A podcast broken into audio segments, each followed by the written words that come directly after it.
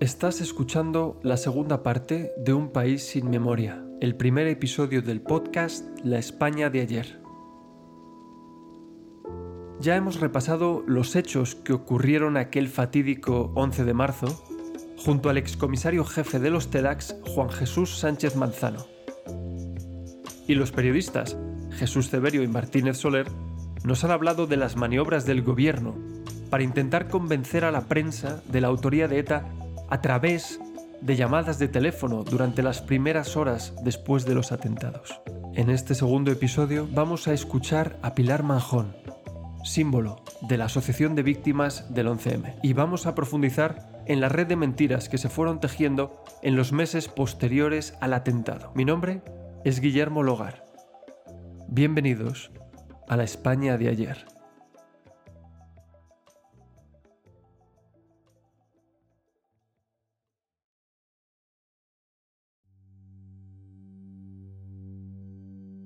La asociación 11M afectado de terrorismo surge bastantes meses después de los atentados del 11 de marzo de 2004. El barrio de Santa Eugenia fue un barrio de los más devastados, muchos muertos, muchos heridos. Sobre todo teníamos muchos niños que habían quedado huérfanos de padre, de madre e incluso de ambos progenitores se empezó a crear un, germen en torno a Santa Eugenia, en el cual yo no participaba, porque yo estaba... Y empezaron pues a, a funcionar, a reunirse.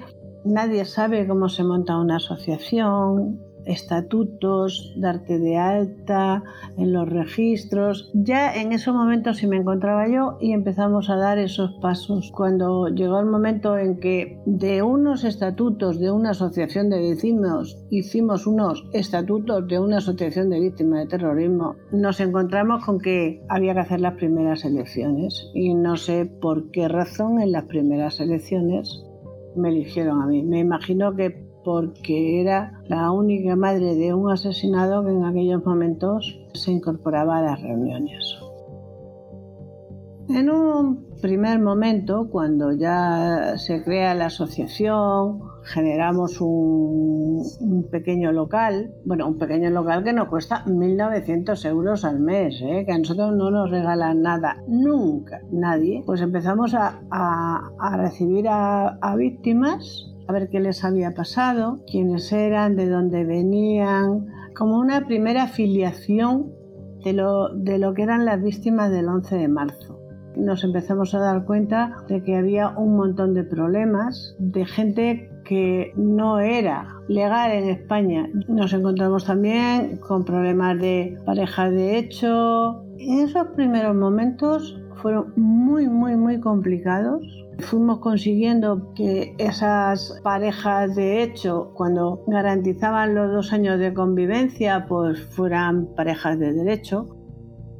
Te voy a poner el ejemplo solo de un colegio de Santa Eugenia. Había ocho niños, seis sin padre o madre y los otros dos sin padre ni madre. Habían quedado huérfanos de los dos. Conseguimos que se, se pusiera en el colegio el apoyo psicológico a esos niños, eh, los apoyos pediátricos, los apoyos educativos.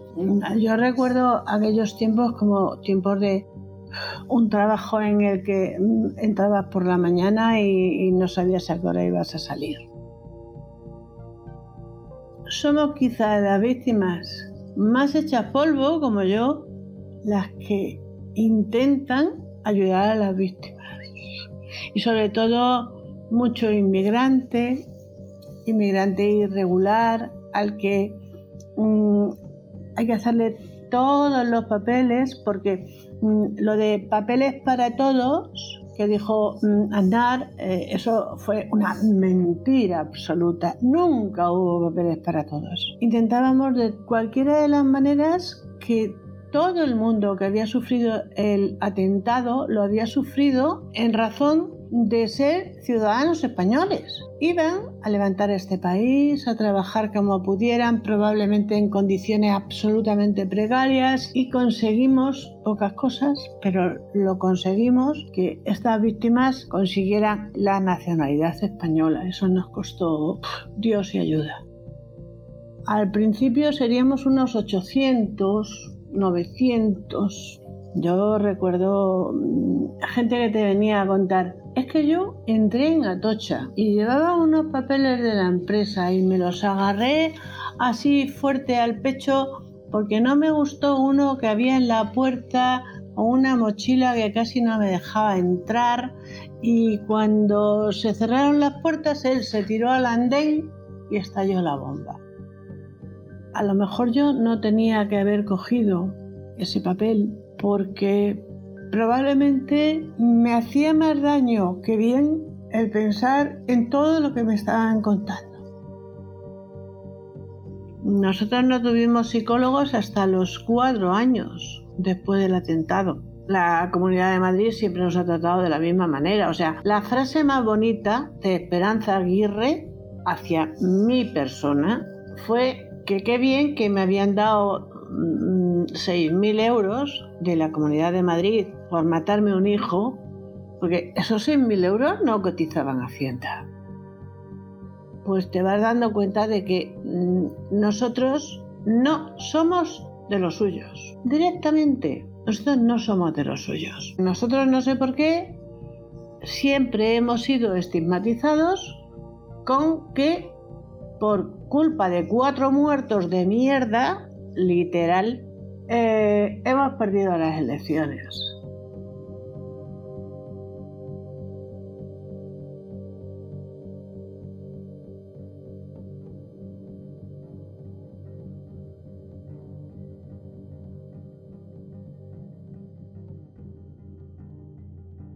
Esperanza Aguirre fue la presidenta de la Comunidad de Madrid entre 2003 y 2012 y además presidenta del Partido Popular en la Comunidad de Madrid entre 2004 y 2016. Los más jóvenes, eso sí, quizás la conozcáis mejor por sus recientes participaciones en programas de televisión como Mask Singer y Celebrity Bake Off. Esta es una nueva faceta de la audaz política madrileña que no desaprovecha una oportunidad para seguir ofreciendo declaraciones en las que pide que se sepa la verdad Repetir el lema de la asociación. Verdad, memoria, dignidad y justicia. Lo más importante de todo, la verdad. Y la verdad tiene que saberse. Y es que ese es el mantra de todos los que quieren mantener la teoría de la conspiración abierta, pero sin mojarse demasiado. La verdad, claro, ¿quién no quiere que se sepa la verdad? Pero es que ya se juzgaron los hechos y hubo una sentencia en 2007. El tribunal culpó a una célula islamista del 11M descartó a ETA y desmontó uno a uno todos los bulos. En cualquier caso, en distintos actos oficiales hemos podido escuchar a algunos representantes del Partido Popular de Madrid apelar a la verdad y exigir justicia. Esperanza Aguirre, pero también su sucesor en el cargo, Ignacio González. Dijo usted que todavía no se conocía toda la verdad ayer. No, yo lo que he dicho es que siempre lo que hay que estar es con las víctimas, también el derecho de ellos y de toda la sociedad a saber, lógicamente, eh, con el mayor grado posible de detalle, eh, qué es lo que hay detrás de los atentados terroristas. Y hasta Isabel Díaz Ayuso. Atención al último clip en el que la actual presidenta de la Comunidad de Madrid afirma que el atentado del 11M fue el motivo por el que ella se afilió al PP.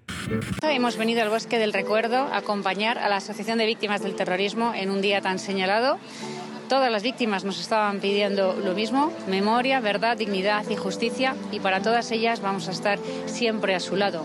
De hecho, el atentado del 11M fue el motivo por el que yo me afilié al Partido Popular, sobre todo porque quise siempre acompañar a las víctimas, porque siempre he querido honrar su memoria, porque siempre vamos a pedir justicia y verdad para todas ellas, y también en el caso del 11M, y porque tenemos que recordar todos los días en España que este es un relato de vencedores y vencidos, que las víctimas y sus verdugos no están igual y que no vamos a permitir, si yo soy presidenta de la Comunidad de Madrid, ningún tipo de homenajes a ningún terrorista ni vamos a blanquear su imagen ni vamos a hacer que las nuevas generaciones olviden lo que ha pasado en este país. Luego decimos no al terrorismo y, como digo, memoria, verdad, dignidad y justicia para todas las víctimas del terrorismo. Este último clip de Díaz Ayuso con una música dramática, épica de fondo, mientras la presidenta de la comunidad aprovecha un acto de homenaje a las víctimas para deslizar a ETA, es una obra maestra de la técnica desinformativa que en los últimos años se ha multiplicado en nuestro día a día. Las mentiras que dieron lugar a la teoría de la conspiración afectaron a las vidas de familiares de las víctimas, policías, jueces y fiscales que tuvieron que seguir adelante con sus vidas y los trabajos para esclarecer el caso, mientras una corriente de opinión, contraria a la versión oficial de los hechos, iba tomando fuerza.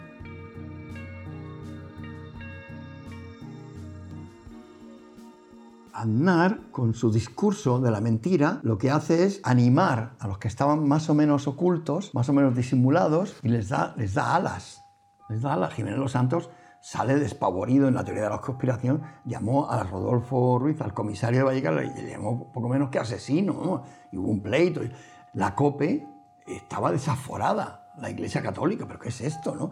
Pedro J, a quien nosotros le llamamos Pedro Jeta, porque hay que tener Jeta para hacer lo que él hizo, Pedro Jeta es un político con muchos complejos, muchos problemas y tal, un tío hábil, muy bien, pero me parece que desde el punto de vista profesional, indigno. Jiménez Los Santos ni entro a calificarlo, ¿no? Porque ese es un... Pero yo no creo que sea una conspiración general de todo el país. Son pequeños islotes, ¿no? Uno de los objetivos preferidos de la teoría de la conspiración fue Sánchez Manzano. El periódico El Mundo le dedicó un importante número de páginas en las que cuestionaba su trabajo durante el 11 de marzo. Las mentiras más repetidas fueron las relacionadas con los componentes de los explosivos porque ellos estaban obsesionados que a través del explosivo se determinaba la autoría del atentado. Y bueno, los explosivos es un indicio más, pero no es el definitivo. Todas las noticias que salieron en relación con los explosivos trataban de confundir al público. Mm, porque es muy fácil ahí mezclando eh, las medias verdades con algunas cuestiones técnicas que desconoce la gente, pues eh,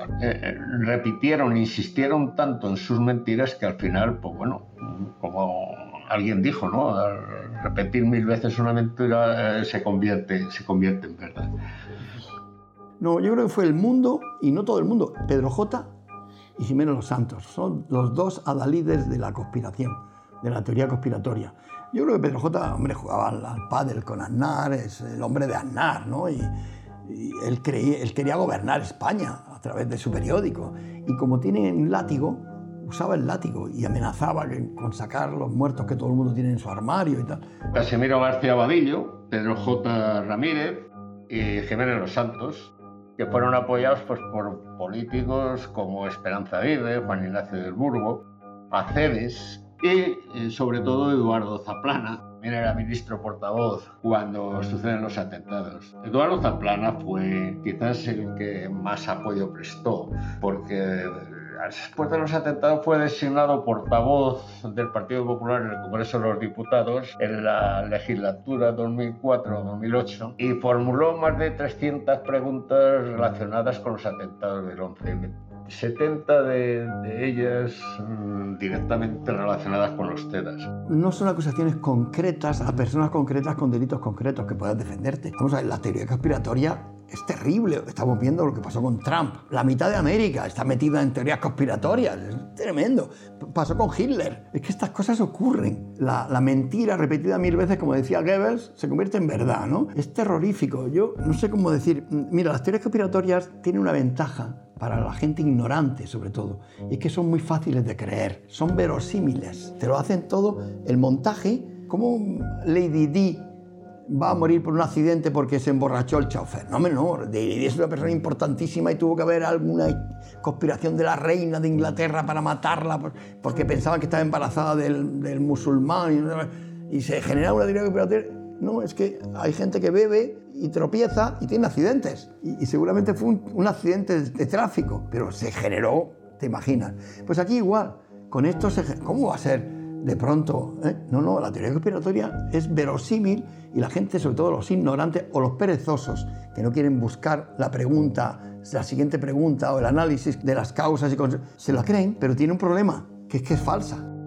La ventaja es que es verosímil y te la crees, pero la desventaja es que es falsa y te envenena. Cuando se tiene la conciencia tranquila, pues bueno, más fácil de conllevar una campaña de estas. Hombre, fue duro porque fue mucho tiempo. Yo pensé que, bueno, esas noticias salen y ya las asumes, porque en algunos otros temas pues siempre salen noticias y al final, pues bueno, pues estás un poco acostumbrado. Pero la verdad es que esto fue muy largo, de manera muy insistente, ¿no? Y entonces, eh, bueno, pues es cuestión de, desde un principio, asumir que eso va a ser así y abstraerte. El PP no quiere que se recuerde el 11M, es mostrarle su cara más fea la cara de la mentira, la cara de la falsedad, la cara de la ignominia, ¿no? Entonces, claro, el 11M para el PP les pone muy nerviosos.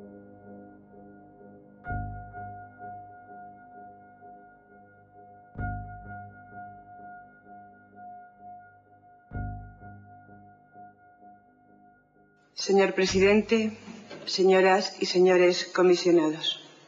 Mi nombre es Pilar Manjón y vengo en representación de la Asociación 11M Afectados de Terrorismo. A mí me emocionó mucho el discurso que dio Pilar Manjón en el Congreso. Me emocionó muchísimo. Ha sido uno de los discursos más importantes en la historia de la democracia. ¿eh? Muy importante. Esa mujer es impresionante. Tiene una fuerza, madre de un niño, de un hijo asesinado por, por Al Qaeda y harta de ver cómo manipulaban la verdad. Han perseguido, la han machacado. Igual que persiguieron al comisario de Vallecas, lo han hecho ahí imposible hasta que su mujer se suicidó. Tanto el PSOE como el PP lo hicieron muy mal ahí. Pero en el caso de Pilar Majón, terrible, ¿no? Una mujer entera, con una fuerza tremenda, diciendo la verdad ante el Parlamento. Cada fallecido es un proyecto vital, un parto ilusionado, una adolescencia conflictiva, un cúmulo de ilusiones y afectos, de amores y luchas. Vidas repletas y ahora truncadas, pero vivos en nosotros. 192 fallecidos y 1.500 heridos. Una simple cifra para muchos de ustedes. Todo un mundo para todos y cada uno de nosotros. Supo mantener su independencia y su discurso, que en definitiva no era sino el, el discurso de defensa de los intereses de las, de las víctimas, más allá de las presiones a las que fue sometida no solamente por el Partido Popular como tal, sino por muy diversas asociaciones de víctimas, sobre todo de víctimas del terrorismo de ETA, que estaban siendo, yo diría que manipuladas directamente para que torcieran el discurso de Pilar Manjón. Y ella, a pesar de todo, a lo largo de los, de los años ha sido capaz de, de mantener su independencia de, criterio. Creo que es eh, una actitud que, que merecen el respeto de los eh, ciudadanos en, general, cuando y sobre todo cuando ha sido vilipendiada, eh, acusada. Creo que es una, una, figura noble que emerge de esta, de esta tragedia.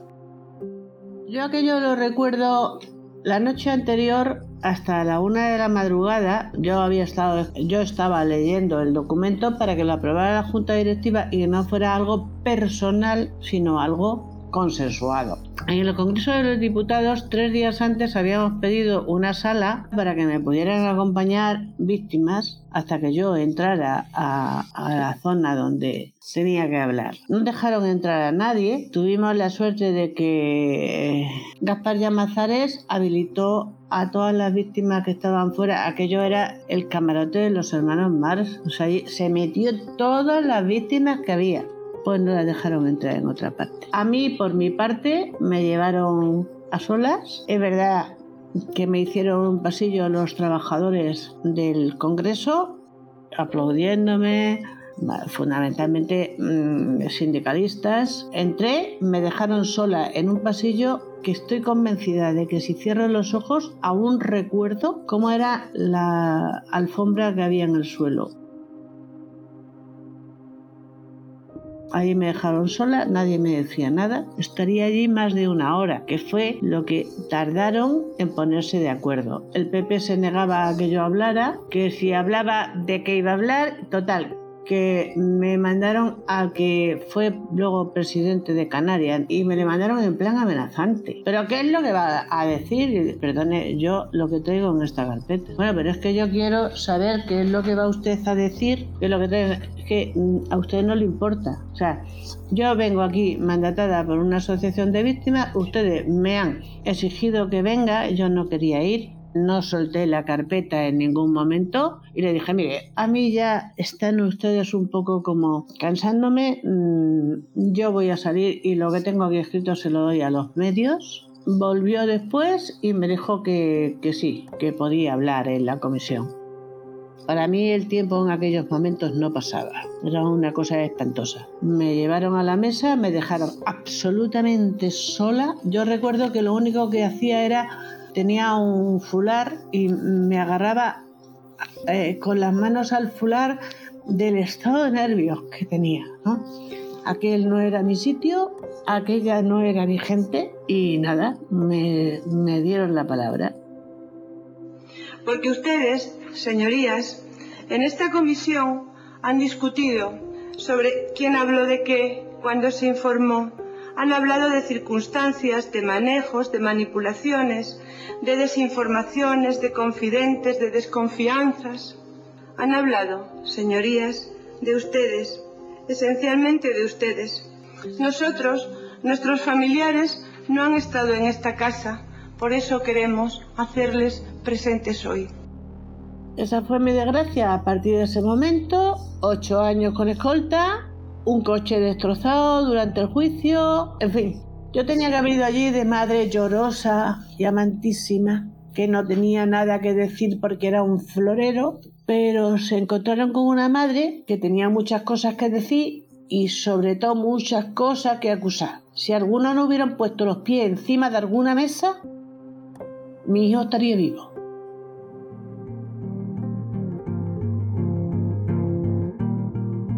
Has escuchado el primer episodio de la España de ayer.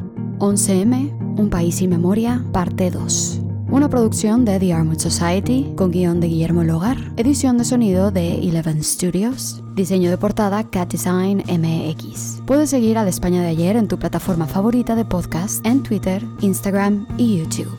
Este podcast cuenta con el apoyo de Infolibre, información libre e independiente.